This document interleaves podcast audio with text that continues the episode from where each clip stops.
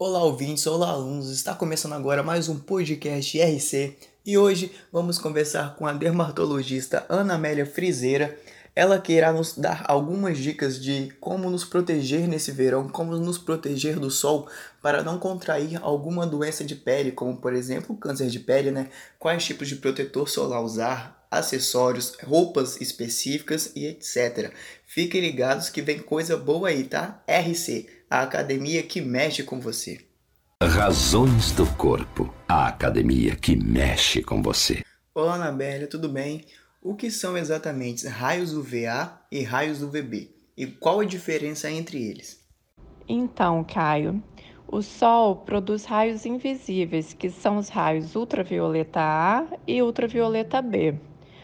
Os UVA são praticamente constantes durante todo o dia e representam 95% dos raios ultravioletas.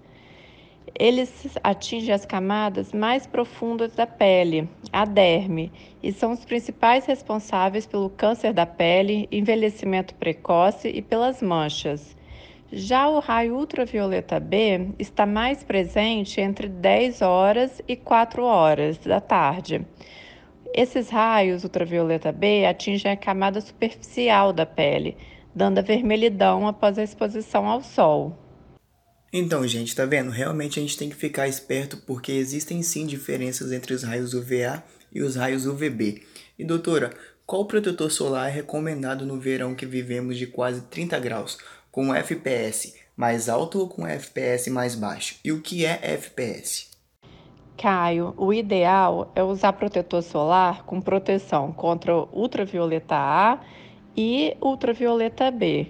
O FPS, que é o fator de proteção solar, ele só mede a proteção contra o ultravioleta B e é baseado na determinação da dose eritematosa mínima, que é definida como sendo a menor quantidade de energia necessária para o desencadeamento da vermelhidão. O fator de FPS é então calculado como a razão numérica entre a dose eritematosa mínima da pele protegida e a da pele não protegida. Mas, como eu disse anteriormente, a gente também tem que observar a proteção contra os raios UVA do seu protetor solar, que é o PPD. No verão é importante usar protetor solar no mínimo 30 é, então, assim, tem que ser de 30 para cima e reaplicar de duas em duas horas. Sabemos que é importante ter um cuidado a mais no verão para não ter queimaduras nem doenças como câncer de pele. Quais roupas e acessórios ajudam nessa proteção? Essa pergunta, Kai, é muito importante porque muitas pessoas acham que é só passar o protetor solar que você está protegido e pode ficar no sol, mas isso não é verdade. Não adianta você passar protetor e ficar exposto ao sol. Você tem que complementar essa proteção com o uso de chapéu, barraca de praia, principalmente de algodão ou lona, que são barracas mais grossas, e roupas de manga comprida e óculos de sol. Existem roupas e tecidos diferentes que protegem a pele. Quais são essas roupas e qual o nível de proteção delas de acordo com o período do dia? As roupas com proteção solar são feitas com fibra sintética, poliamida e revestidas de material que protege do sol. Nesse tipo de roupa, o protetor solar é aplicado durante a fiação da roupa. Esse fio vai para a tecelagem, onde é costurada a trama, que evita a passagem da luz do sol por essa trama.